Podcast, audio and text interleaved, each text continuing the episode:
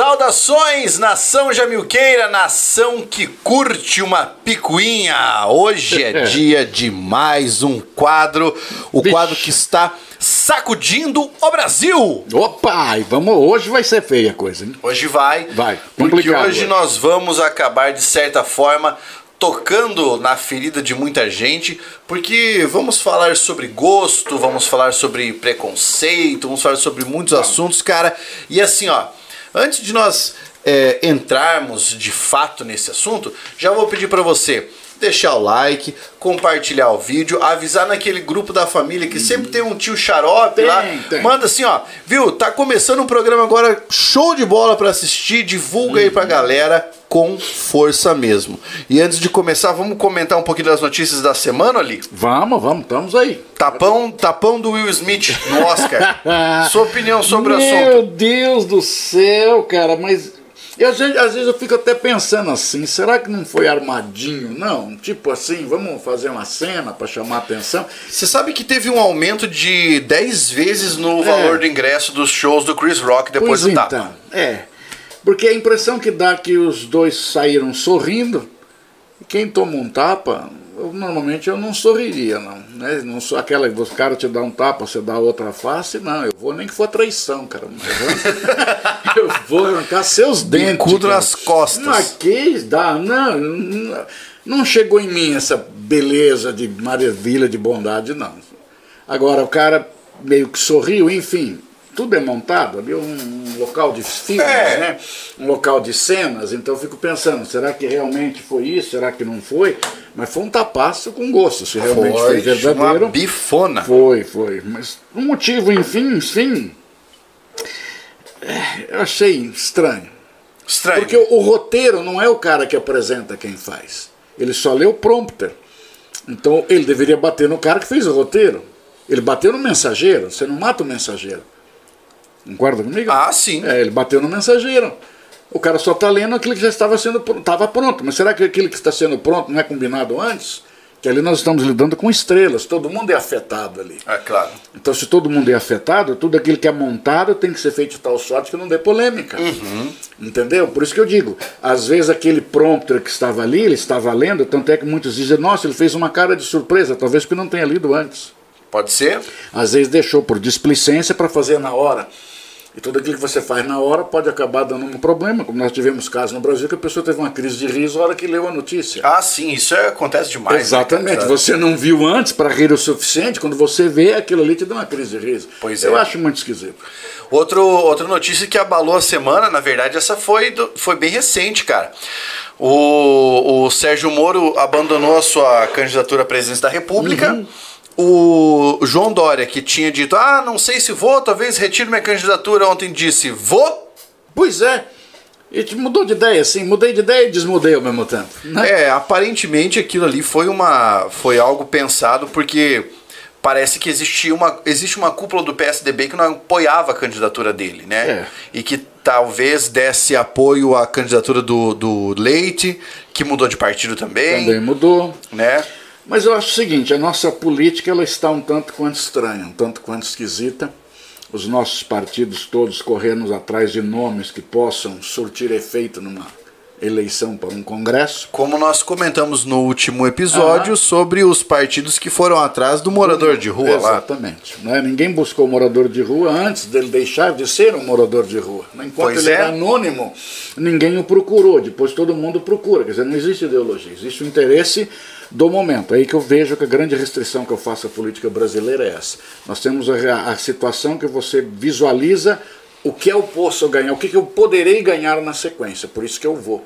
Caso contrário, eu não irei. Então, como aquilo ali, a princípio, não dá votos, ninguém foi atrás. Agora, quando de repente ele se tornou uma fonte genitora de votos, então aquele cara me interessa. É. Outra coisa que aconteceu aí nessa semana, acho que já foi no início da semana, encontraram a segunda caixa preta daquele voo da China, Aham. né?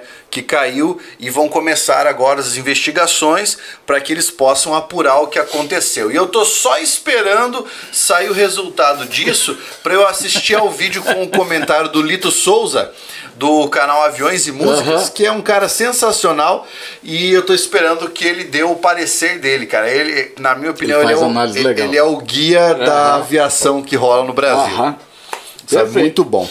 Joia, galera. Então, Oli, Vamos vamos. Hum. introduzir nosso assunto? Vamos, vamos. Começa então falando por que, que nós escolhemos esse assunto pra gente conversar hoje. Bom, veja só, primeira coisa, quando você fala na questão do funk, eu sempre digo a seguinte situação: a gente analisa o funk por uma visão de gosto musical, de que nós achamos interessantes ou não, mas a questão do gosto musical vai variar muito em relação àquilo que nós temos como sendo o mercado ou não.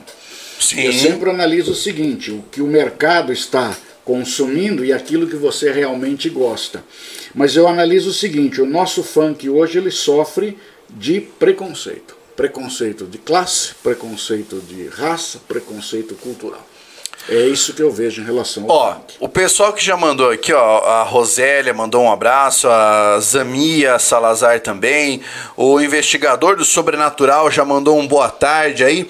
Eu gostaria de que vocês fizessem, já dessem suas considerações, é, respondendo pra nós em, primeira, em primeiro lugar. O que você acha do funk? Você gosta? Você ouve funk? É, por- porque essa pergunta pra nós é uma pergunta importante. Se você gosta, se você é, ouve, por quê? E de certa forma nós vamos conseguir aqui discutir a partir desse ponto de vista, tá? Talvez vamos conseguir desfazer alguns engodos, algumas percepções, mitos que nós temos aí. Então você pode responder para nós que será um prazer. Eu vejo assim, Pablo, olha só, questão para nós do, do, do funk. O funk tem, passa por vários caminhos, né? Nós temos o funk do Rio de Janeiro, temos o funk São Paulo, agora temos o funk BH, o funk ostentação, temos o chavoso, você tem o proibidão, proibidão é aquele que fala de crime. Isso. crime envolvendo basicamente as favelas, aquilo que seriam as nossas comunidades, morador dessa comunidade, morador dessa favela. Mas aí eu pergunto para você o seguinte: é esse funk que gera essa criminalidade ou foi a criminalidade que gerou a ideia do funk? Porque ele retrata aquilo que é o dia a dia. Agora, a nossa música, de uma forma geral, não retrata o nosso dia a dia. Ou a música que fala sobre traição é ela que induz você a trair? Você ou... trai porque ouve a música? Exatamente. Então a, preocupa... a minha, minha pergunta é exatamente essa. Então, por exemplo, o funk ostentação, que é a partir do ano de 2008, ele coincide também com uma fase de crescimento econômico. Então, se há um crescimento econômico, aquele, aquele morador da favela, por exemplo, como é que ele vai demonstrar isso? Como é que ele demonstra que ele melhorou? Como é que ele demonstra que ele poderá sair da favela? Que a ideia básica é essa, eu quero sair da condição que eu estou. Então você tem várias músicas que falam, eu vou comprar uma 1100, eu vou andar de Megane. Então ele utiliza marcas, utiliza algumas imagens que mostram exatamente que é o cara que ele vê que passa lá na orla. Então o cara que passa na orla, ele passa de 1100, mas ele está no morro. Então ele começa exatamente dentro do contexto dessa ostentação. Isso é ótimo ali. Porque assim, ó, o que nós vamos fazer aqui é trazer esse debate de uma forma um pouco mais ampla daquilo que simplesmente falar gosto ou não gosto. Então eu, eu gostaria de começar a minha parte da locução dizendo o seguinte: a música, de certa forma, sempre acompanhou a humanidade. Sim. Sempre acompanhou a humanidade. E quando nós pensamos nesse aspecto dessa ideia de acompanhar a humanidade, nós entendemos que a música é praticamente um fato social. Né? Sim, ela retrata o momento em que ela está inserida. Exato. Então nós temos que entender que a música pode carregar valores. Porque o fato social, ele é externo a você. Exatamente. O fato social não vem de dentro para fora, ele vem de fora para dentro. Exatamente. E o fato social, ele é coercitivo, ele pressiona você. Exato. Então aquilo que está acontecendo na favela me pressiona a criar essa música, não é do nada. Porque as músicas têm uma inspiração. Aham. E aí nós temos que considerar o seguinte: praticamente toda música atende a uma necessidade porque é arte. Independentemente de você gostar ou não dessa expressão artística, ela é arte, tá? Toda música atende a uma, a uma necessidade do indivíduo, que é a necessidade de aplicar o seu olhar sobre algo que circunda o indivíduo e dessa maneira é, tecer comentários, retratar a partir do seu ponto de vista, trazer aquilo que é para ele importante. Então eu acredito assim que devemos considerar a música como uma extensão da própria prática humana em sociedade. É, mas a, a, ideia que você tem é exatamente essa. A sociedade forma você, ela vai pressionar você e você vai agir sobre essa sociedade. O fato social pressionando você e a sua ação social sobre aquilo que seria o conjunto dessa sociedade. Exato. Agora, o fato de você visualizar o funk com um olhar de preconceito, porque o, o nome já diz, é um preconceito. Eu vou tecer uma imagem sua antes do conhecimento. Isso não significa dizer que toda música feita no funk é de boa qualidade. Como não vai se dizer que todas as músicas clássicas são de excelente qualidade. Pois é. Todos os sambas são de excelente qualidade. Agora, da mesma maneira que nós vemos o funk hoje, nós já vimos o samba dessa maneira. Uhum. O samba no início do século XX era associado à favela, era associado à violência, era associado ao morro. Então você prendia pessoas que andavam nas ruas com pandeiro. O João do Samba no Brasil, esse cara simplesmente ele passou a ser o João da Baiana, melhor. O João da Baiana ele foi preso várias vezes, porque ele era preso nas ruas com um pandeiro na mão, porque ele era sambista. Somente quando o samba sai do morro e vai para aquilo que seria a avenida, onde você tem que brancos começam a cantar, quando o branco começa a cantar, a classe média começa a cantar, nosso samba não é só violência do morro. Pois é. Então, como nós já, já vimos o samba como violência, como ato de criminosos, nós também já vimos a capoeira como ato de criminoso. Quem descriminalizou o samba e quem descriminalizou a capoeira foi Getúlio Vargas.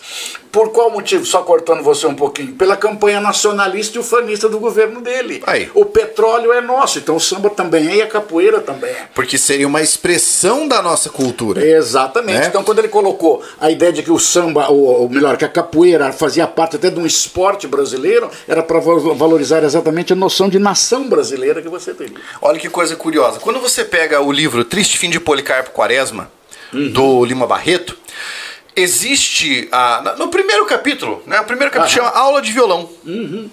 E aí o Policarpo Quaresma diz que deseja aprender a tocar violão para tocar músicas brasileiras.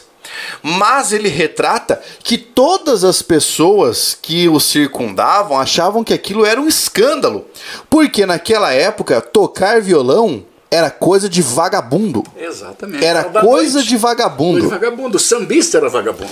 Pegando uma, uma referência literária, dando um passinho atrás, quando nós observamos lá é, o Cortiço, tá? O Cortiço, a Luiz Azevedo. Você tem uma parte da narração que traz para nós o português que vem morar no Brasil, casado com a esposa portuguesa. Ele, no início, ficava lá bebendo seu vinho e tocando fado. Certo? Tocando fado. E aí diz que aos poucos ele começa a se abrasileirar. e o abrasileirar é frequentar as rodas de samba. É exatamente. O que para o europeu era visto como uma espécie também de vadiagem. Ma- Mas vejam só, existem propostas hoje para se criminalizar o funk como sendo um problema de saúde pública. Pois é, proposta no. no, Proposta no Senado. no- exato. Existem propostas, está sendo analisado, porque o, o cara simplesmente ele é um web designer, o cara que fez a proposta, reuniu mais de 21.500 assinaturas e entrou com um pedido. E aí simplesmente hoje, é claro, continua stand-by, né? Por que nós vamos criminalizar o funk? Por questões de saúde pública? A alegação é que, não, que o fluxo que nós temos hoje, esse fluxo vai gerar muito barulho. Então, muito bem, o fluxo gera barulho, vai para a rua, mas uma coisa muito fácil. Por que, que o fluxo? O fluxo seria o bailão do o baile funk na rua, né? Mas por que que ele foi para a rua? Porque quando se entrou no Rio, as unidades de política, polícia pacificadora proibiu os bailes. Então eles foram para a rua, porque a rua é pública, não tem o que fazer. Claro. Aí a alegação é que nós temos muito barulho, a alegação é que nós temos muita sujeira. Não, perfeito. Mas isso aí existe porque é funk ou existe porque existe uma reunião de pessoas? Ou na Copa do Mundo nós não tivemos sujeira para as ruas? Ou na nos blocos do carnaval. Não tem sujeira nas Aí, ruas? ó, cara, que transmissão de pensamento, Foda, hein? foda, cara. Ó, Bate aqui, pelo amor de Deus. Então agora vejam só. Essa ideia, quer dizer, o carnaval não tem sujeira. A, a, Copa não teve sujeira. Inclusive na época de transmissão da Copa, uma coisa que eu pensei comigo na época, um idiota quem falou aquilo, tá? Dizendo que, nossa, quem sabe o brasileiro agora não aprende com os japoneses, com os orientais a sair do banco onde ele está sentado e limpar as coisas ao seu redor. Não vai aprender. Ele não vai aprender. A única coisa que ele pode aprender é levar então o japonês para limpar na próxima. Nós, porque ele não vai limpar. Oli, nós precisamos de uma lei para regulamentar o fato de que não era possível criar sujeira depois de campanha política.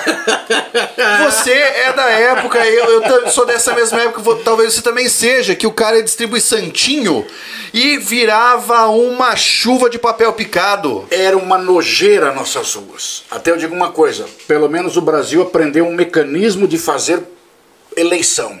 Hoje você já não tem mais postes todos sujos, você não tem aquele monte de panfleto que alguns chegavam a distribuir de avião. Aham, uhum, exatamente. Cidades, distribuíam de avião, quem tinha mais dinheiro. Então nós estamos regulamentando, mas aí atribui-se a sujeira ao baile funk? Não, mas aí eu faço uma outra pergunta para você. Mas o baile funk não gera dinheiro? Aí alguns vão alegar assim, mas ele vai gerar dinheiro para quem? Para a comunidade. Porque se o baile está acontecendo naquela rua, alguém está vendendo alguma coisa. É aí. claro. Esse mercado informal existe para esse funk. Ele está gerando. E Mas... aí a pessoa vai te contra-argumentar assim, ali. Ah, mas tem gente vendendo droga. Então eu convido você a entrar em qualquer festa Balada. da elite pra ver o que é que se vende lá dentro. O que se vende lá, será? Ah, o que, né? que tem pra vender ali? Bala será? de dadinho, uhum, provavelmente. É, mandolate. E mandolate. Mas eu vejo assim, então toda a visão que se tem sobre o funk é numa forma pejorativa, mas é uma visão classista. Claro. Eu estou vendo da minha classe em relação aos demais. Agora vejam só, ah, mas é um dinheiro que vem em função da droga, mas o dinheiro sujo, o YouTube também não quer o dinheiro do funk? Porque ali você tem um Condizila, por exemplo, que é com milhões de seguidores. Exato. Milhões de seguidores. Agora tem o GR6 também, são milhões de seguidores, que geram todo um processo de dinheiro. O funk hoje gera no Brasil algo na casa de 500 milhões de reais ano. É uma isso soma isso gigantesca. É uma soma substancial, cara. Então agora vejam só, mas nós não podemos estigmatizar que aquilo ali é só é só a questão da violência. Porque não é o funk que está levando a violência, ele é reflexo aquilo que você tem na comunidade. Exato. Alguns dizem até, mas será que talvez não fosse falta de políticas públicas para melhorar a condição desse jovem da favela? Aí eu digo para você o seguinte: será que só política pública resolveria? É só uma questão educacional? Ah, mas você então está defendendo o funk? Estou defendendo o funk como estilo musical, faz parte do processo. É claro. O samba já foi criminalizado, o rock já foi criminalizado. Mas e qual seria o problema de existir o estilo musical? Não, não há problema. Porque veja, ah, mas na minha opinião, o funk não ensina nada de bom para as pessoas. É, é, eu tenho ouvido muito isso. O funk não ensina nada de bom para as crianças. Então vamos pegar. Você gosta de quê? Você gosta de rock? Porque eu sou dessa praia. Eu, -huh. gosto de rock, heavy metal, tá, tá, tá, tá, tá. Qual é o lema do rock? O lema. Sexo, drogas Sexo, e rock and roll. drogas e rock and roll. Os grandes rockstars que nós tivemos. Ué, então mostre pro seu filho, por exemplo, como dê como exemplo de pessoa o Axel Rose. Oh, bom também, o Fred né? Mercury né? Uhum. Quem mais que nós podemos citar? Você pode pegar essa galera toda, o, o, o Renato Russo, vai dando. Richards. O Keith Richards. Que disse que o corpo dele deveria ser estudado. O Mick Jagger, tá? Pega essa, o John Bohan, pega essa galera e coloca essa galera como exemplo, né? Ah, mas é porque assim, tem que ver. Não, cara. É necessário que você tenha honestidade intelectual nesse aspecto. Daí você pode falar assim, não, mas é que assim, ó, eu não tô querendo dizer esse tipo de música, eu tô querendo dizer música boa. Tá, mas bom ou ruim são características do que, Oli? subjetivas. Subjetivo. É que cor você gosta, que cor que eu gosto, qual time você torce, qual é a sua religião. É um juízo de valor e uma subjetividade que eu não posso dizer O você. gosto é uma utopia. Eu não posso dizer o contrário para você. A gente não pode estabelecer que proibir um ritmo, por exemplo, porque o proibidão fala muito palavrão. Aí você, como professor de português, pode nos fazer uma, uma, uma colocação muito boa. O palavrão deixou de ser ofensivo há décadas. É, claro. O palavrão é coisa rotineira no linguajar de todo mundo. Você pega o nosso adolescente conversando hoje, o palavrão faz parte do dia a dia. Sim. E aí você pergunta para eles em sala, por exemplo, quando eu dou sociologia, eu pergunto, quantos de vocês falam palavrão? Aí eu inverto a pergunta, quem é que não fala palavrão? Aí eu pergunto, quantos de vocês falam em casa? E quantos de vocês não falam em casa? Porque essa situação, o palavrão tem uma conotação completamente diferente. O que às vezes nós tentamos, tentamos fugir é que pela conotação sexual que o proibidão tem, que é uma conotação muito forte, muito violenta, às vezes até de uma forma muito machista, muito chauvinista, inclusive, é claro que nós queremos, não queremos permitir que as pessoas tenham acesso a essa ideia. Mas ele é reflexo, muitas vezes, da própria sociedade. Então você não é pode claro. dizer que esse proibidão é o funk como um todo. O funk como um todo não é assim. O funk tem músicas muito boas, claro que tem. Tem músicas que têm letras muito boas, claro que tem. Mas quando você fala em funk, não, funk não presta. Talvez todos os funks que você tenha escutado realmente não prestassem. Mas talvez se você ouvir um funk bom, você vai dizer, poxa, acho que a minha visão agora mudou um pouco. E talvez eles podem não prestar para você, né? E, e, assim, o refinamento técnico da música não significa dizer que ele seja de qualidade. Exatamente. A qualidade não vem associada à questão do refinamento técnico. Exatamente. O jazz já foi visto como sendo algo ligado a negros americanos ligados à criminalidade. O jazz hoje é altamente intelectualizado. Pois é, é nós iríamos chegar exatamente a esse ponto. Você fala, não, mas eu gosto de jazz. Eu pino no jazz. Então, vamos aqui pegar a opinião de um dos pensadores com, assim, é, é, é grande nome dentro da filosofia, Theodor Adorno. Né? Adorno desceu a ripa no jazz. Ele é símbolo do fracasso do nosso modelo econômico. Essa foi a frase dele. O jazz é símbolo do fracasso, é uma música bárbara. Agora repare, uma música bárbara e pouco civilizadora que influencia pessimamente a nossa juventude. E agora o jazz é considerado hoje elite. Você tomando um bom vinho, Exatamente. Um ouvindo aquele ah, jazz suave. Jazz suave, aquele whisky cowboy, não é? Aí que coisa linda, que coisa maravilhosa. Mas ele já foi visto como sendo coisa de bárbaro e em pessoas não civilizadas. Olha que coisa interessante ali.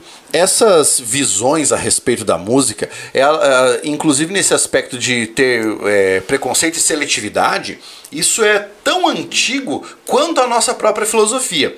Quando você pega a obra A República do Platão, uhum. o Platão em determinada parte começa a falar quais seriam os melhores modos para serem aplicados para os soldados. Uhum. Então, o soldado deveria ouvir uma música no modo frígio, porque o modo frígio incitaria o combate sabe? Levantaria as paixões para o combate.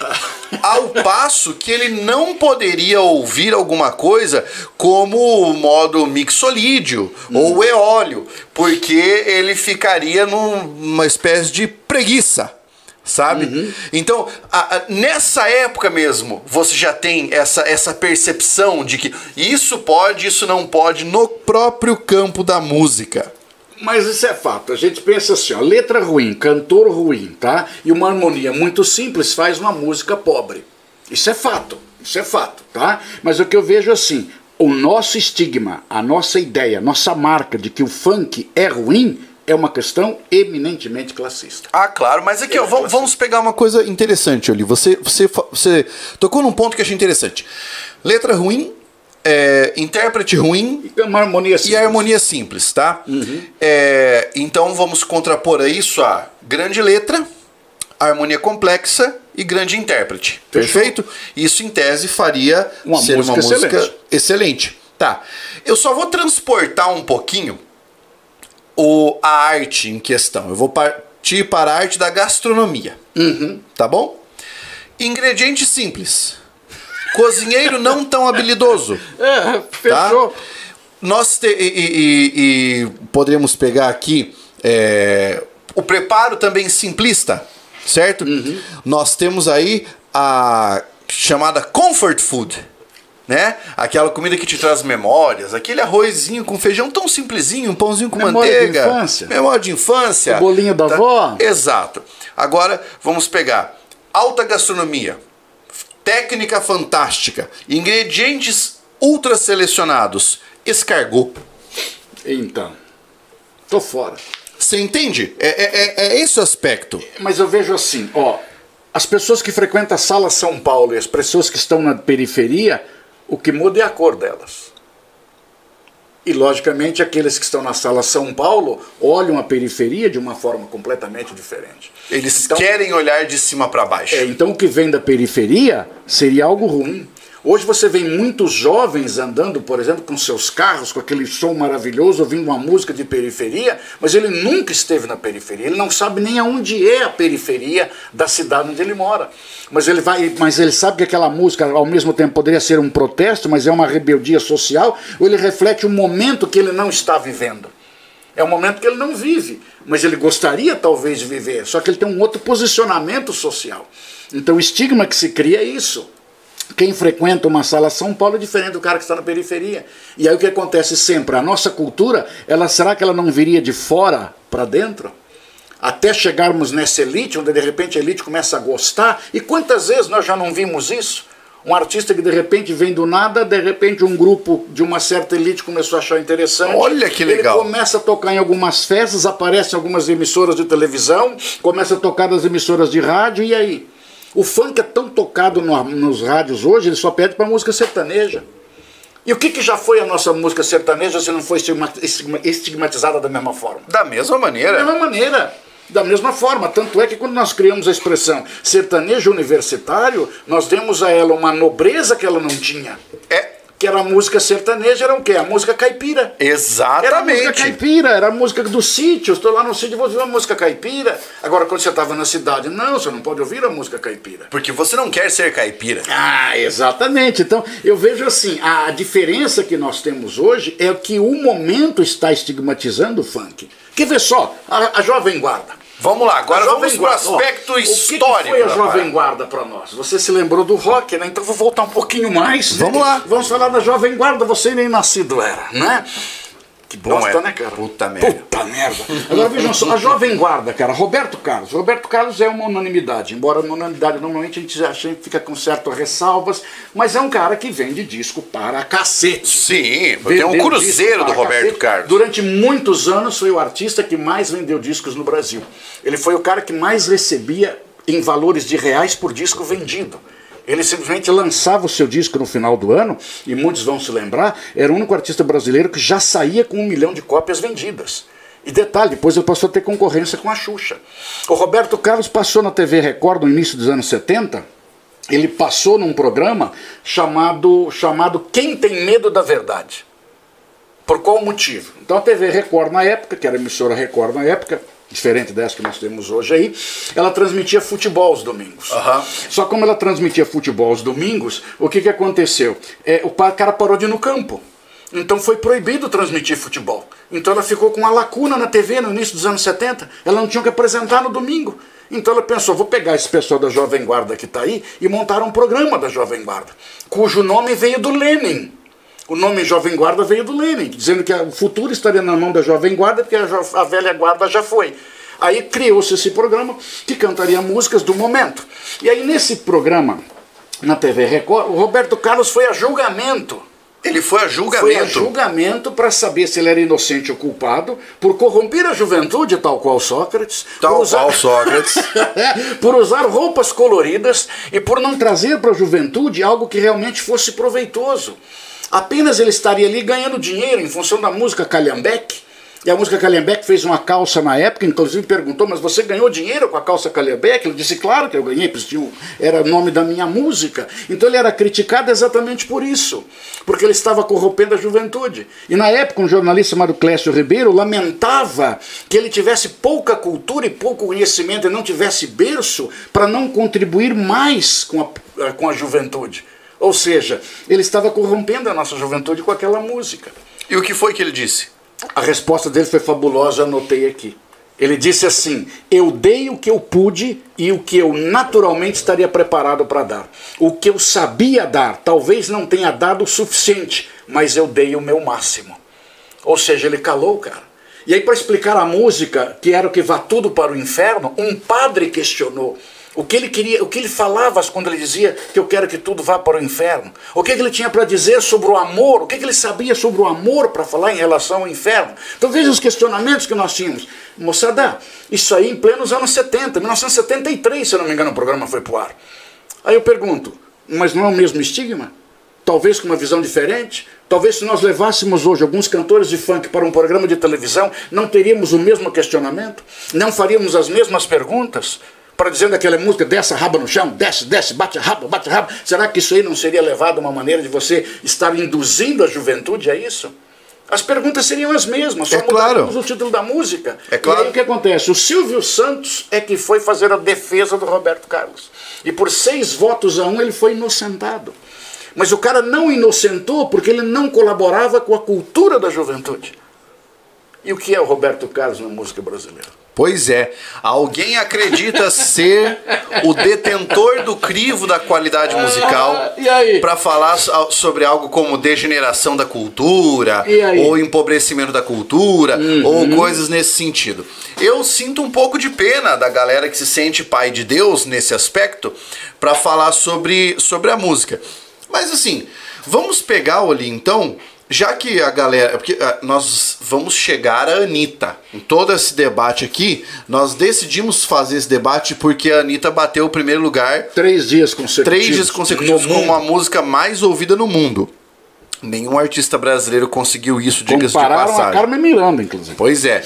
Então nós decidimos falar por, por causa disso, tá? Mas vamos chegar até lá.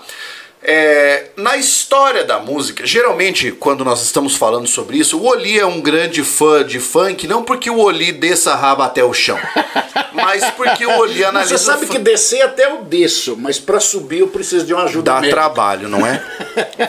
dá, não dá trabalho. É, porque veja só, o Oli encara a música como essa representação social, ele sabe ler o que está ali certo? Para não emitir uma opinião absurda, né, ou infundada. Eu tenho a minha visão a respeito do, desse tipo de música também e que é, em muitos pontos ela se encontra com essa visão do Oli. Agora, o que eu quero que você note é que ao longo da história nós sempre tivemos músicas disruptivas e que poderiam ser rotuladas pelo público como músicas complexas. E algumas passaram despercebidas. Uhum. Tá? Algumas passaram despercebidas pela grande mídia, pelo povo, etc, etc, etc. Então vamos pensar aqui no seguinte. É, Desde 1960, eu vou me reportar essa década, nós temos músicas que falam sobre coisas curiosas e que, se analisadas por certo viés, poderiam ser músicas canceladas. Então Com vamos certeza. pegar Roberto Carlos, música Rua Augusta. Uhum. Tá? Conhece a letra, muito provavelmente deve ter ouvido falar dessa canção. Uhum. Entrei na Rua Augusta 120 por hora. Uhum. Pois é. Dê uma ouvida nessa música. Essa música, se você pensar, o que é que o Roberto Carlos ensinou para a juventude nessa música? A fazer um racha. O racha. Existe uma outra música do próprio Roberto Carlos em que ele está de carro, passa por uma menina, fica buzinando uhum. e mexendo com ela. Hoje isso seria o que, Oli? Ah, Importunação sexual. Aham, né? Sério? Ele tá ali acabando uhum. com, com a juventude. Celi Campelo Aham. em Estúpido Culpido. né? Mas veja Que nós estamos ah. falando de uma época em que as pessoas estavam querendo falar sobre a sua sexualidade, Tudo. sobre a descoberta do corpo, Tudo. banho de lua. Banho de lua. Uhum. Você sabe o que é banho de lua? Que é a ideia de você clarear os pelos, uhum. né? E ela fala do banho de lua e, e, e sonha com o uhum. rapaz. E eu tô falando aqui de músicas da década de 60. Agora, sabe uma música que tava da década de 60, passou por todo mundo e ninguém deu muita pelota? Eu vou ler aqui para você. É uma música do cara chamado Miltinho, tá? Miltinho. E a música se chama Mulata assanhada. Vou pegar a letra aqui, ó, tá? Você vê, hoje ninguém cancelou o Miltinho, né? Mas em 1961, essa era a terceira música mais tocada, a terceira música mais tocada nas rádios. Preste muita atenção ao que o cara está falando. Quando você quiser falar alguma coisa assim, ah, mas porque música da Anitta só ensina é, é, putaria e o funk só ensina não sei o quê. Preste atenção o que é que o Miltinho dizia. Tá? O Miltinho disse em 1961: Ai meu Deus, que bom seria se voltasse a escravidão. Eu pegava a escurinha, prendia no meu coração e depois a pretoria é quem resolvia a questão. Quantos crimes nós temos Tem nessa estrofe? Então, Quantos crimes nós temos aqui, certo? Vamos pegar outras músicas pelas quais nós passamos, cara. Você tem mensagens dentro das músicas dos Beatles. Beatles, Você tem dentro do, do rock como um todo, você tem dentro da música pop como um todo. Queen falando das mulheres bundudas, Pois é. Fat Bottom Girls, por Exatamente. exemplo. Mamonas assassinas, com a conotação sexual mais do que aquilo. A monoteta, lembra? A monoteta. Mamonas Assassinos, por exemplo. Exatamente. Sábado de Sol. Tem um outro também do Raimundos Puteiro. Puteiro João Pessoa. Puteiro e João Pessoa. Então veja, todas essas são conotações eminentemente sexuais.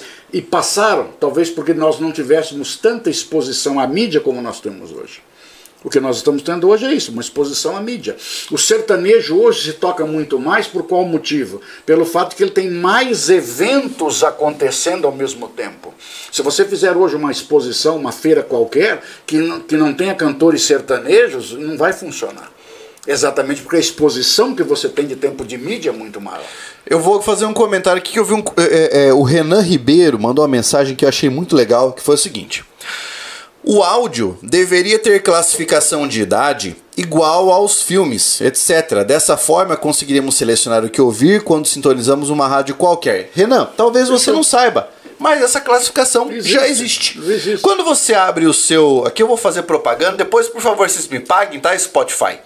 Mas quando você abre o seu Spotify, se você tiver do lado da track ali, ó, do lado da sua música, a letrinha E, aquele E é de explicit.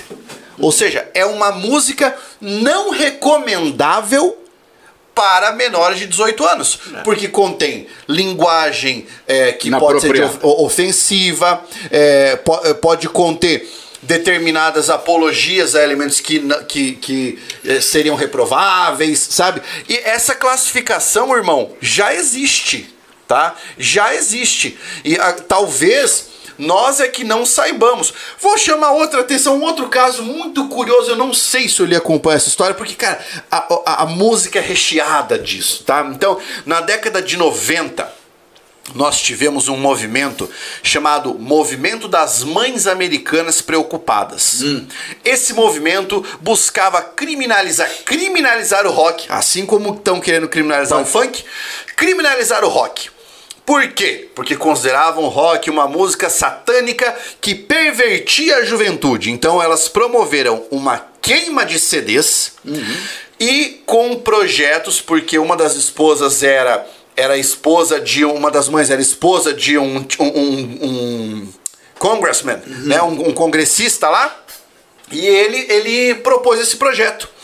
Aí nós tivemos o Rob Halford, que é o vocalista do Judas Priest, que teve que ir a um julgamento para dizer que uma das suas músicas não foi a responsável por um jovem ter se suicidado. Tá aí, Em outra audiência, nós tivemos o vocalista do Twisted Sister, o Dee Snyder, que teve que fazer um discurso para defender o seu direito de cantar o rock. Mas então, mas e o que fizeram com o punk? O punk, Exato. quando surge o punk, a mesma coisa, a criminalização é feita como querem criminalizar o funk hoje. Aí, por exemplo, quando a gente diz assim, e eu vou dizer agora, correndo o risco de descerem a boca em mim, eu não gosto dos Beatles. Não é uma música que me agrada. É, eu também Agora, não. a música é ruim? Não. A música tem algumas músicas boas? Tem. Mas não é uma música que me agrada. E aí? Vamos fazer o quê? Vamos criminalizar todos eles? Todas elas são ruins? Então, por exemplo, o próprio Elvis, o Elvis era condenado por requebrar. Requebrar. Um homem requebrar. Imagine só você requebrando, isso era uma coisa que colocava em risco a masculinidade. Tanto é que no julgamento do Roberto Carlos, as roupas coloridas foram colocadas exatamente dessa forma. Você estaria desmasculinizando a nossa juventude, porque você está utilizando, utilizando essa ideia de uma roupa colorida. Então veja que loucura. Então, da mesma maneira que nós passamos por vários momentos onde a gente foi tendo essas vertentes sendo condenadas por um suposto conservadorismo ou medo do novo, Se você voltar ao mundo medieval, é a mesma coisa. Exato. Os menestréis eram condenados por cantarem músicas a partir do século XII que não fossem mais o cantochão, o canto gregoriano. Porque era uma arte profana. Profana, como o teatro era profano. Ele saiu daquilo que seriam as paixões, falando da paixão de Cristo, Os altos. a ascensão, os famosos altos, ele partiu para a vida mundana. Então, quando ele contava a vida mundana, isso era altamente censurado pela própria igreja. É, você pega, por exemplo, no humanismo a gente teve Farsa de Inês Pereira e O Velho da Horta, duas obras do Gil Vicente que falavam sobre situações cotidianas e foram, foram perseguidas. Então, agora quando você tem o funk hoje sendo tocado, funk proibidão, claro que eu tenho que botar a voz do malandro, a voz do bandido, a gíria do morro, que é onde ela está sendo, é onde ela está fluindo, a vertente dela é ali. Eu não posso fazer, por exemplo, uma, um português castiço aonde? No morro. As pessoas não terão essa repercussão, ninguém vai entender o que se diz ali. Claro. Como, por exemplo, hoje, cada 10 palavras dos jovens, 7 está ligado. Isso é do funk. Isso é do funk. O funk utiliza Lógico. a expressão, tá ligado? Tá ligado? E todo mundo entendeu. E todo mundo sabe o que é. Então agora vejam só, essa figura do funk que nós estamos utilizando aos pouquinhos, então eu digo para você, em breve ele vai se tornar muito mais popular do que ele é hoje. Oli, olha só que coisa. Você falou do Elvis aqui, eu, eu queria chamar atenção para isso, porque você também falou da, da forma como eles cantam. Aham. Né? Vamos fazer uma comparação interessante. Você pega lá a música erudita, certo? Popularmente chamada de música clássica. A ópera tinha uma característica de articulação clara das palavras para você entender o que estava sendo cantado, né? Mesmo que você cantasse ali, por exemplo, em italiano, né? Então, vamos, vamos pegar uma canção que já foi muito famosa, aliás, é, um- é uma grande área, né? É, que é I Pagliacci, né? Vestila Giuba, um trechinho do I Pagliacci. E eu gosto muito dessa música porque na época que eu fazia canto lírico, eu, eu cantava. Mas aí você veja como ela é impostada. Eu até vou puxar o microfone mais que fazer uma barulheira, tá? Mas você imposta abrindo e articulando as palavras. Você imposta recitar mentre presso desse jeito. Aham. Aí você vem pro Elvis. Maybe I didn't treat you. Pronto. Porque é outro esquema. É outro Claro, esquema. Mas claro. Nós temos, por exemplo, cantoras que começam a, a fazer sucesso e os produtores alegam que não, o seu nome é muito latinizado. O nome latinizado para tentar fugir dessa música latina que foi dominando o mundo. E nós sabemos disso hoje. Quantas cantoras latinas nós não temos hoje? Pois é. E, e detalhe, em projeções mundiais. Agora, a voz que se utiliza, a maneira como se canta, se você vai cantar uma determinada melodia, uma voz infantilizada, ela tem uma certa conotação para um determinado público. É claro. Então eu tenho que cantar com voz de bandido quando eu estou no proibidão. Oli, a primeira música a bater um bilhão, foi um bilhão de views no YouTube, agora minha mente vai falhar. foi um bilhão. um bilhão, um milhão. É um milhão? Um milhão é fácil. Gangnam Style, do Psy. Você deve conhecer. Opa, Gangnam Style, tá? Aham. Pois é, aí ninguém, ninguém foi xingar essa música. Não. Porque tinha um beat legal, o pessoal dançava, mas você sabe do que, que o cara tá falando ali? tá? Opa Gangnam Style, basicamente traduzindo do coreano Uhum. é o papai tem o estilo Gangnam, que era um estilo tipo é o que seria o equivalente ao nosso estilo chavoso. Aham, o chavoso. Entendeu? É o charme do. É do isso. rock, Aí é. você também acha que é hoje, que, que é de hoje. Isso Estou não é. inventando a roda. Não tô, Tá? não, cara. Ah, mas a música, veja, se você voltar alguns anos, a música ensinava coisas melhores. Pô, então vamos cantar uma aqui, ó. Nossa, nossa, assim você me mata. Traduzido em ai, se eu 160 te países. pego. Ai, Aham. ai, se eu te pego.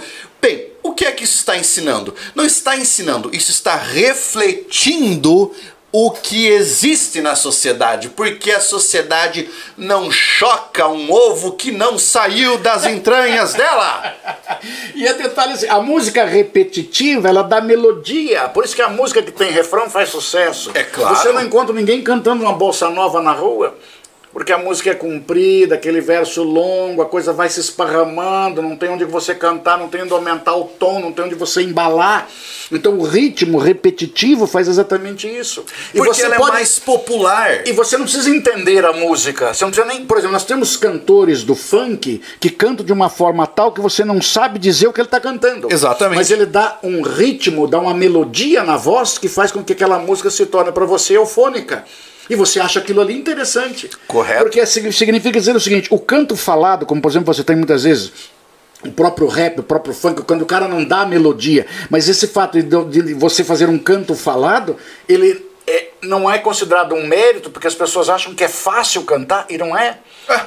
Não é fácil você cantar essa Canto falado, eu vou dar um exemplo para uhum. você que não é de música brasileira, né, tá? O canto falado. Procure uma banda chamada Rammstein, é uma banda alemã. Uhum. Tá? O Till Lindemann, que é o vocalista, ele usa muitíssimo canto falado e grave em alemão. Putz. Entendeu? Você canta o ritmo. E é, cara, e é sensacional. E, e o é cara o tem expressividade no que ele está ah, cantando. É exatamente isso. Né? Então, é, é, é, todos esses aspectos devem ser analisados. Existe um documentário que circula por aí que a galera desce o sarrafo na música de funk porque quer comparar com a música erudita, né? É, aí assim, ó, na minha visão, tá? A erudição criou um estigma de que a minha música é boa a sua é ruim, porque a minha é uma produção acadêmica. Eu vi, por exemplo, um cara falando sobre o funk, dizendo que o funk é ruim, dizendo que é um gênero muito pobre, dizendo que as músicas são muitas vezes plágio, que você copia ritmos americanos, o Miami Bass, por exemplo, a batida, criticando muito 130 batidas por minuto, que não é assim. Mas ele estava fazendo toda essa apologia contra o funk de gravata borboleta. Mas espera aí, a gravata borboleta também não é nacional. Então não deveria estar de gravata borboleta na minha humilde visão. Se eu estou dizendo que alguém está copiando alguma coisa, então eu devo ser totalmente original.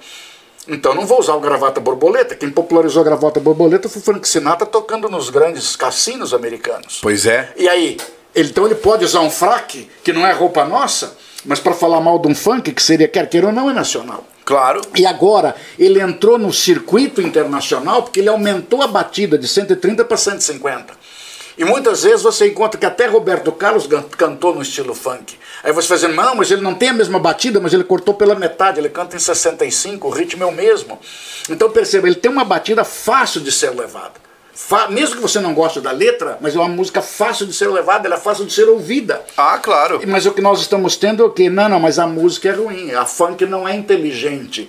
E não é por aí. E não é por aí que você vai analisar. Uma pessoa que faz ótimas análises do funk é um produtor de conteúdo que se chama Tiagson. Uhum. Ele traz ótimas visões sobre isso. Porque ele, ele é, é, um... ele é doutor em música. Exatamente. Uhum. Ele mostra, por exemplo, a influência da música erudita no funk. É.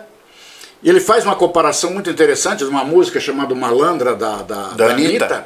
E ele diz que a música tem dois acordes. E aí ele compara com Beethoven e Bach que tem simplesmente duas, duas músicas que tem apenas dois acordes. E aí ele diz, essas músicas são consideradas exemplos de classicismo. Mas a música que a Anitta canta, não. É, e a música que ele está trazendo nesse caso é a música Furelise, do, do Beethoven.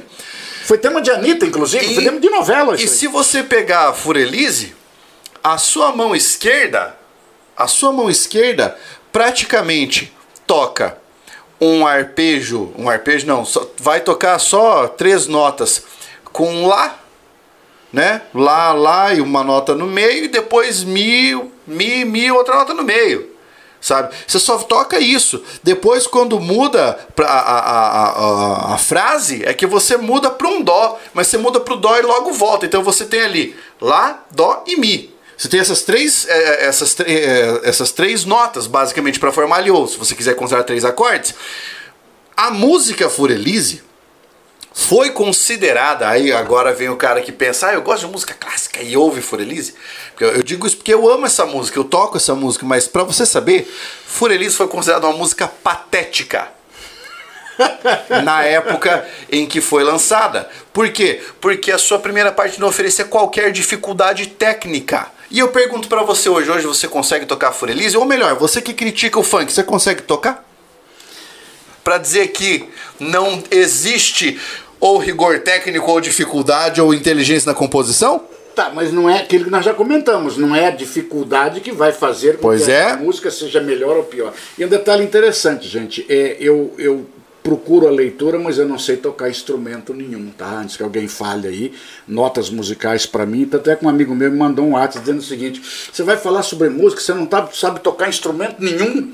Eu falei, mas não tem nada a ver, eu tenho um amigo meu que é ginecologista.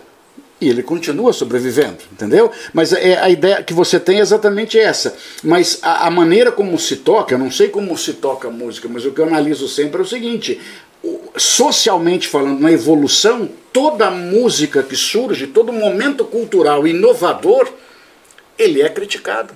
Semana de Arte Moderna Brasileira. Pô, pois é. Não foi criticada? Nossa. Quando você pega o dadaísmo, você pega o cubismo, não foram criticados da mesma forma? Demais. Quando você tem uma obra do Picasso, hoje que é uma das obras mais valiosas do mundo, e aí, quando surgiu? Era considerado de imediato uma obra clássica, maravilhosa, divina? Não. Então, qualquer coisa nova que surja, qualquer processo cultural novo, ele vai ser altamente marcado por aquilo que seria uma- um grupo extremamente conservador e classista e altamente preconceituoso. Concordo. Então, esse preconceito de classe que você tem é o grande pepino nosso. E quando você associa esse preconceito de classe com aquilo que seria o preconceito associado à etnia, associado à questão da cor do indivíduo, ele piora ainda mais. Piora, com certeza. Ele piora ainda mais? Porque daí realmente você tem um estigma para dizer isso aqui é de péssima qualidade. E os eruditos acadêmicos é que colocaram a nossa cultura popular como sendo de qualidade ruim. Mas em nenhum momento ela é de qualidade ruim. Por uma questão muito simples, ela reflete um momento onde ela está inserida. Ela é reflexo do momento. Então não é o funk que faz a violência. E só pra galera ter uma noção, quando você pensa, ah, mas existem músicas que estão ali que são cópias, que são adaptações de outras músicas, tá? Então deixa eu te falar. Hoje, os estudos mais refinados que estão rolando na Europa são sobre o material artístico produzido a partir dessas influências. Sim. Você pega a literatura brasileira, hoje é estudada, a literatura latina como um todo é estudada, por quê?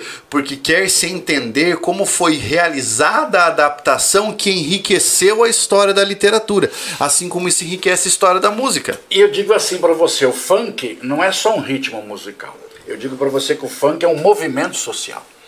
Ele é um movimento social porque ninguém consegue passar ileso pelo funk. O funk tem ritmo. O funk, como o pessoal próprio produtor diz, o funk é aquele que faz você bater o seu quadril. Ou seja, ele faz você dançar. Ele é um movimento social que reflete a periferia, reflete a violência, reflete a droga, reflete o romance da periferia e reflete o momento da própria ostentação. Quando ele percebeu que ele teria condições de sair da condição de favelado que ele possui.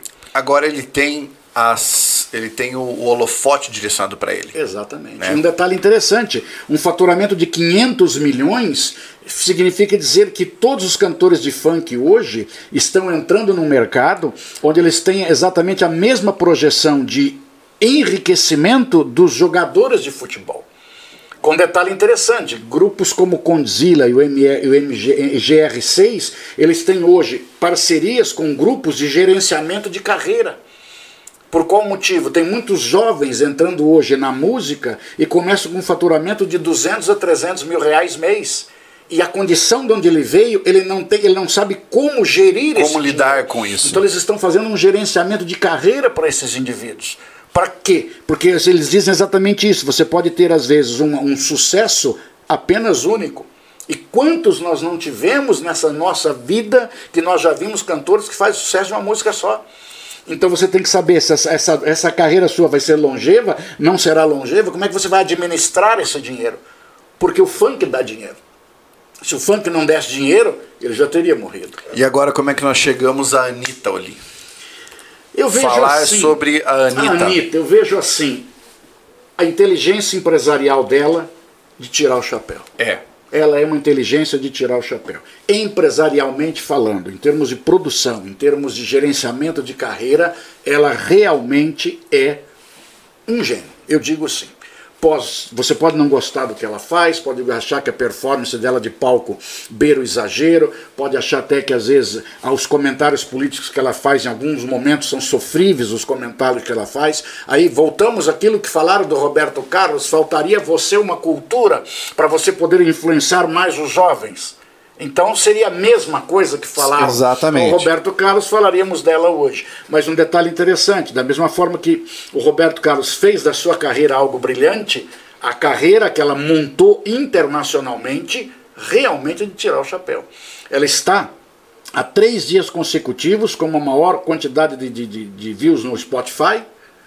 É, no Spotify, É no, no Spotify. mundo. No mundo. No mundo. E se você pegar pela Europa, pela Europa, os países europeus, você começa a observar que são raríssimos países que ela não estava em primeiro naquele momento. Aí você vai dizer, mas a música tem algumas situações, tem algumas situações obscenas? Tem. Tem alguns palavrões? Tem. O mundo é obsceno e tem palavrões. Pronto, e aí? Isso é um reflexo da sociedade. Aí que eu digo pra O você. mundo não tem palavrão porque a Anitta por colocou, isso? porque ela colocou na O música. cara vai gozar rápido. É, Ah. o mundo, o mundo não tem palavrão, o mundo não, não tem apelo à sexualidade porque a Anitta lançou uma coreografia sensual. Eu gostaria de lembrar a vocês que falam assim: ah, mas isso é uma péssima influência para crianças, que nós tivemos no programa Domingo Legal do Gugu Liberato um concurso de crianças para descobrir quem dançava melhor na boquinha da garrafa. Boquinha da garrafa. Exa mas eu desci a boca naquele que eu achava um absurdo. Tanto é que eu não gosto de nada com crianças, tá? Eu sou Ou gera samba infantil É, que havia. Eu sou muito franco. Nada que tenha crianças eu gosto. Nada que participa com crianças eu gosto por um motivo muito simples. Na minha visão, tá? Eu acho que em algum momento poderá existir a exploração daquela criança. Então, na minha visão, burra e tola, eu não quero ser conivente com aquilo. Então, se eu estiver, por exemplo, não gosto de filme com criança. Não gosto. Eu vou ver, por exemplo, um negócio musical. Tem criança, eu não vou ver. Há uma mágica com criança, eu tô fora. Porque eu nunca sei até que ponto aquela criança está ali de livre, espontânea vontade ou não. Ou será que não é apenas vontade do pai? Ignorância minha, tá? Ignorância minha. Sou burro, sou ignorante, o que eu falo um burro caga tem a mesma função. Mas é a visão que eu fiz, vejo com relação à criança. Eu abominava quando eu via aquelas menininhas dançando na boquinha da garrafa.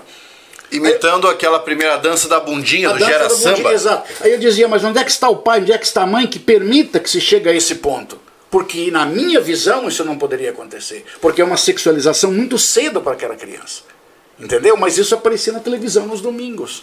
E as famílias achavam maravilhosa a criancinha dan- dançando dan- chão, chão, chão, chão, chão, na bosquinha da garrafa. Mas na minha visão não estaria, não estaria correto. Mas vejam só, é uma visão unilateral. Essa é uma visão que eu estou tendo. Mas vejam ali, para nós podermos colocar os, o- o- o- o- o- assim, as situações bem localizadas temporalmente. Por quê? Porque esse grupo foi muito famoso no Brasil. Imagine, fazia, fazia shows direto, chegava a fazer mais de 50 shows por mês. E aí você pensa comigo, é, muitas das pessoas que hoje criticam a coreografia que a Anitta lançou dançaram na boquinha da garrafa. da garrafa. Entendeu? Então, não venha você reclamar da coreografia da moça se você dançou na boquinha da garrafa. Mas hoje já tem funk gospel. Tem brega funk. Pois é. Então, já temos vários outros estilos. Você já tem hoje vários subgêneros que bebem da mesma fonte. Elas bebem da mesma fonte, mas você tem sempre terá que essas músicas em qualquer momento é da periferia para o centro em qualquer momento que você pegar. A música do Roberto Carlos já foi considerada música de periferia. De Veja. periferia. A Jovem Guarda era música de periferia, até chegar num gosto refinado do centro. Então essa é ideia que você tem. Em qualquer momento que você pegar, a situação é essa. Então se você pegar pessoas hoje que estudam o funk, a princípio se veria o funk como sendo o quê? É som de preto, pobre e favelado. Esse estigma que eles têm que tirar. Mas quando toca, ninguém fica parado. Todo mundo dança. Aí que está o detalhe. Isso é um troço fácil de você perceber. Então, existem. Quando você vai em festas, por exemplo, você vai em formaturas, como é que é o final da nossa formatura? Algumas músicas são tradicionais. Mas essa semana, inclusive, eu vou pegar, vou pegar a notícia aqui que apareceu do nada. Uma, um, não sei em qual cidade foi, se alguém lembrar, por favor, me manda. Nós tem bastante comentário ali. Hein? Tem. Se alguém depois me lembrar, posso passar ali. É uma mulher que pediu uma música num restaurante, num bar, sei lá, do Mamonas Assassinas. A pessoa não sabia, ela agrediu os músicos. Ô, louco! Alguém se lembra disso? É uma notícia que circulou essa semana aí. Você não viu? Não eu tô- vi. eu não tô me lembrando, não. Se alguém lembrar aí, passe pra mim aí, passe pra nós aí. Ela pediu uma música do Mamona, se eu não me engano, a pessoa não sabia tocar e ela acabou agredindo a pessoa. Mas, quer dizer, então eu sou obrigado a tocar o Mamonas Assassinas? Caraca, meu. Então eu não sei nem qual música foi, mas se alguém lembrar, por favor, passe pra nós aí. Pô, que loucura isso aí, Louco, eu né, não tinha cara? isso. Louco, louco, louco, louco. Eu vi, a- eu, vi, eu vi a notícia assim por cima, mas eu não me lembro aonde, aonde teria sido. E agora com essa mudança que eles passaram por 150 batidas por minuto, ele se aproximou muito de algumas músicas latinas que dão muito ritmo. Então, logicamente, isso acabou se popularizando ainda mais. Ó, o Felipe nos perguntou aqui. Primeiro ele pediu pra gente mandar um abraço pro amigo dele, Anderson, que está estudando. Opa, Anderson, um grande abraço para você. É, então. mas ele disse: vocês acham que a banda Mamonas Assassinas, Mamonas Assassinas, com suas letras que poderiam soar agressivas para muitos públicos, seria cancelado hoje em dia? Foi algo que nós comentamos É, agora há pouco, Agora há né? pouco a gente até comentou. Porque no momento hoje nós teríamos o quê? Vamos cancelá-los então? Mas naquela época fez muito sucesso.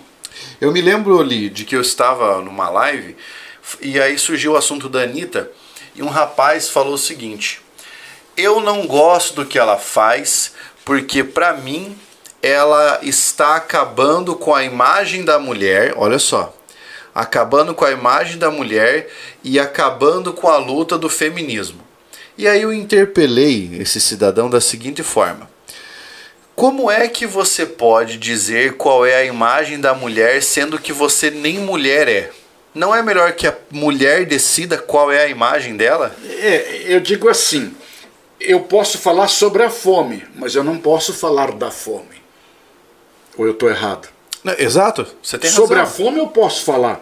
Da fome não. Fala, Carlão. Foi no Mato Grosso, em Sorriso, O quê? essa agressão? Que o cara, esfaquearam o cara, Será que foi em Mato Grosso? Foi Sorriso, na cidade de Sorriso, no Mato Grosso? Xingaram a mulher e aí esfaquearam o dono do restaurante. Porque ela queria que Nossa cantasse a Senhora. música do Mamonas, é isso? Então parece que veio a cidade de Sorriso ali. Imagine, cara. Eu peço uma música, não sabe, vou lá e esfaqueio você. Não sei se esse é o fato ou não, mas pelo menos.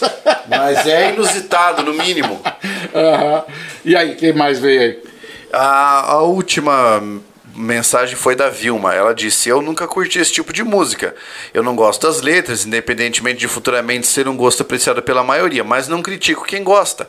Cada um tem seu gosto. O nome Fechou. disso é respeito. Respeito. Fechou. A diversidade faz parte de qualquer cultura. A cultura ela tem que ser diversa, ela tem que ser variada, tem que Ou ter é várias pobre. opções. Ou ela é muito pobre, ou então ela é ditatorial. É. Que eu digo para você que você só pode gostar de A ou gostar de B.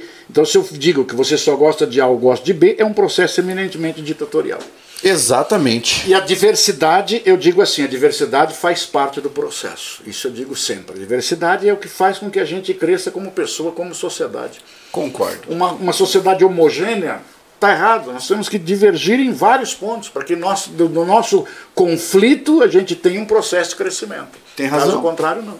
Tem razão. Então, se você pegar hoje, por exemplo, três dias consecutivos, ela foi a primeira. Agora, isso é mérito de trabalho. Da mesma forma que ela foi chamada para ser para participar do conselho administrativo do Nubank, não é de graça que você é chamado para participar de um conselho de uma empresa como o Nubank. A explicação da empresa é qual? Porque ela conhece o mundo da periferia, que é onde normalmente o Nubank quer entrar. Porque é um banco completamente virtual. Exato. Porque os bancos ditos de elite não querem atender aquele cara que precisa de 200 reais de empréstimo. Ele não quer atender o cara que quer pegar 300 reais e pagar em 12 parcelas. Ele, quer, ele, ele não quer trabalhar no varejo. Esse que é o detalhe, que os bancos chamam de varejo. Ele quer trabalhar no atacado. Exato, o varejo não interessa para os grandes bancos. Se você observar, os grandes bancos foram diminuindo assustadoramente o número de funcionários. Eles estão hoje com uma média de 13 funcionários e querem trazer para 7.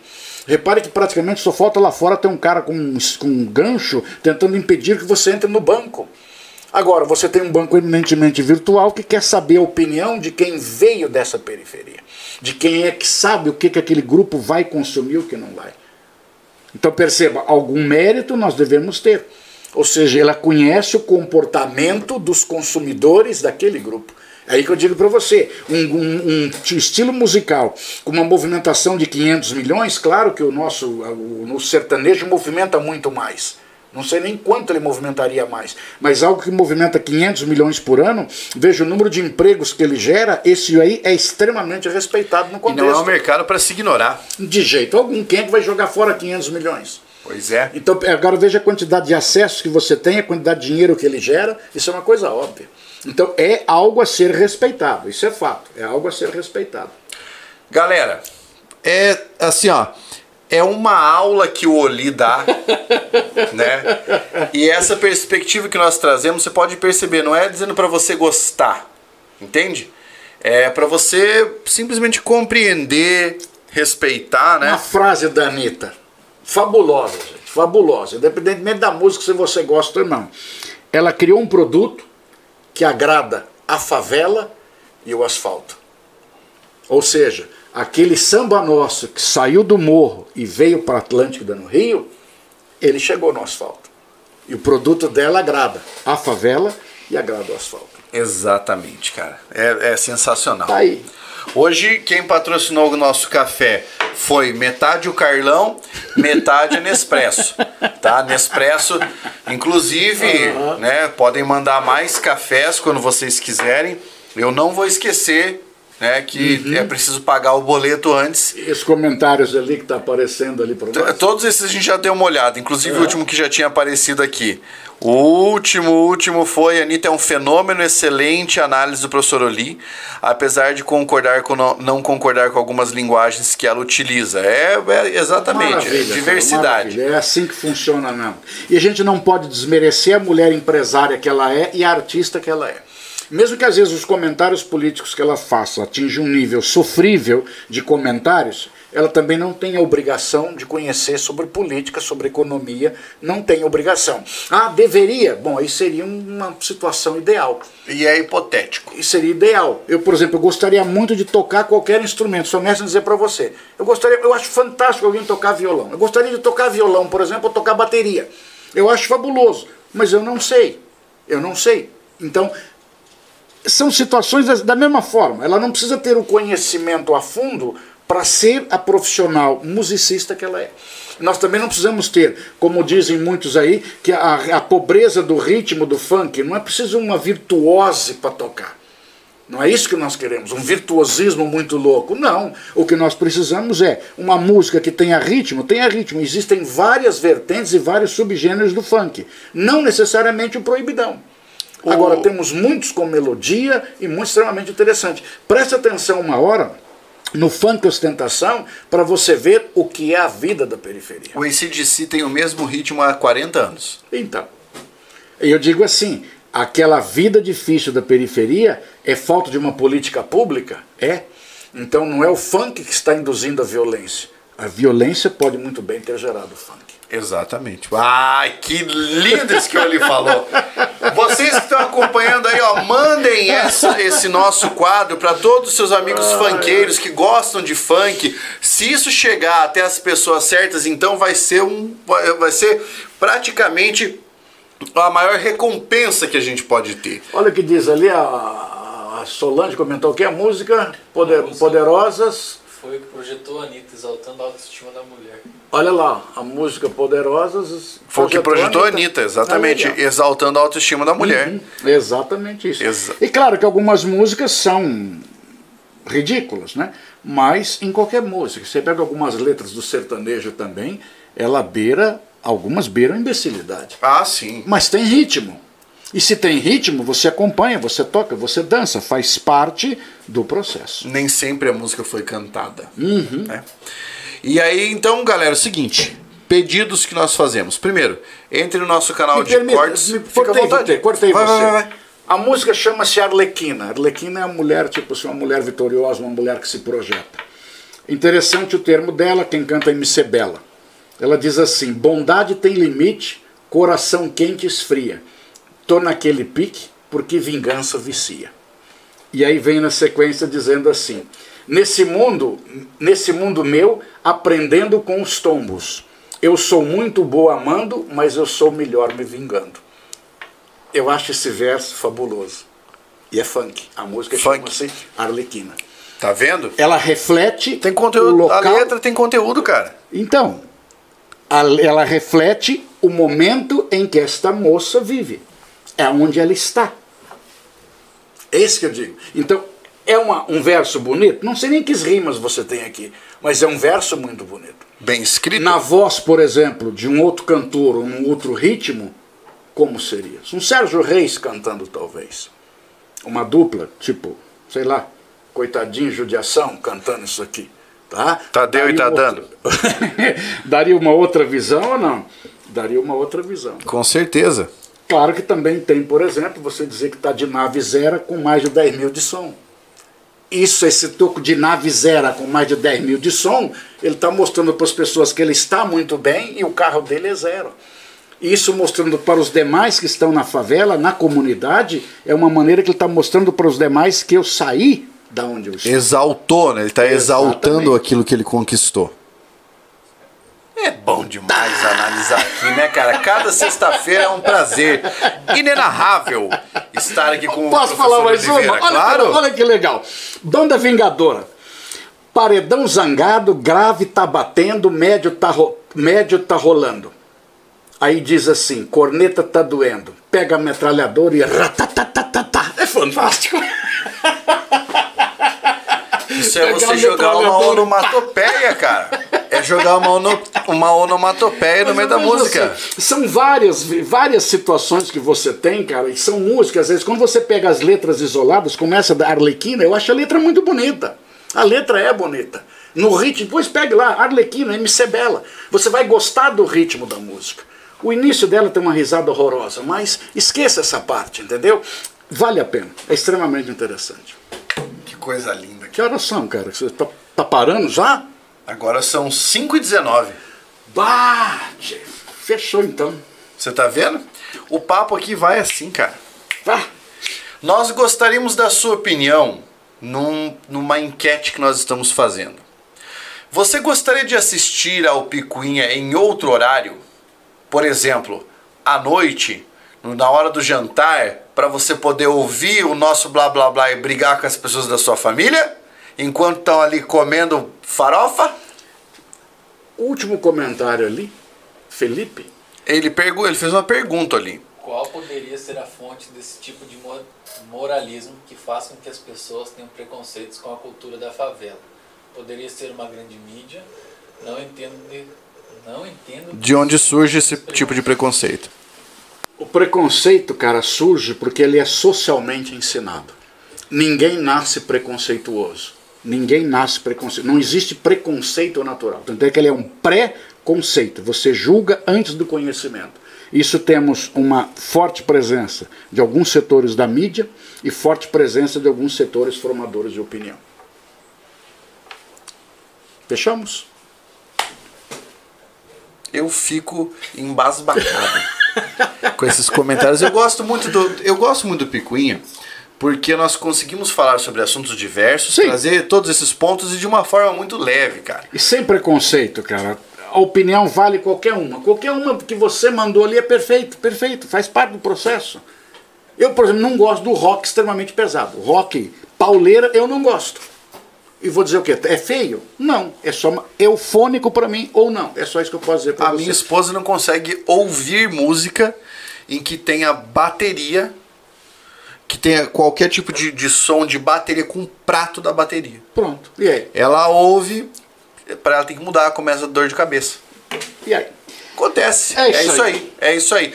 Você que está acompanhando, nós temos todos os links aqui embaixo para você clicar, seguir nosso canal de cortes. Você tem aí o, o link do professor Oliveira, entrar no canal do Oli, entrar no. Ficou feio isso que eu falei, né? Ficou feio, cara. Faça- refaça a frase, por favor. Clicar para fazer sua inscrição no canal do professor Oliveira Soares. Prof. Underline Oli. no, no Instagram ali que ele posta um, um- cara é, é- é a minha risada diária é ver o comentário do ali falando da Rainha Elizabeth E, e outra, cara, faz inscrição aqui no canal, compartilha esse vídeo porque assim você nos ajuda. Você que está assistindo aí e quer patrocinar o programa, manda sua mensagem para nós aqui. Pode deixar até nos comentários. Eu chego até você depois troco uma ideia, porque nós podemos falar aqui de você, do seu produto e do tudo mais aqui no nosso quadro Picuinha, do qual você também participa dando sugestões de pauta, né, Uli? Isso, para semana que vem não sabemos ainda o que nós vamos falar. Tá? E qual é o horário? Veja um horário que pudesse ser interessante e podemos fazer à noite, talvez. Exatamente. Rango com picuinha. Aí, podia ser ótimo. Beleza? Grande abraço para vocês. Tchau. Até a próxima. Grande Saudações. beijo. Até tchau. a próxima.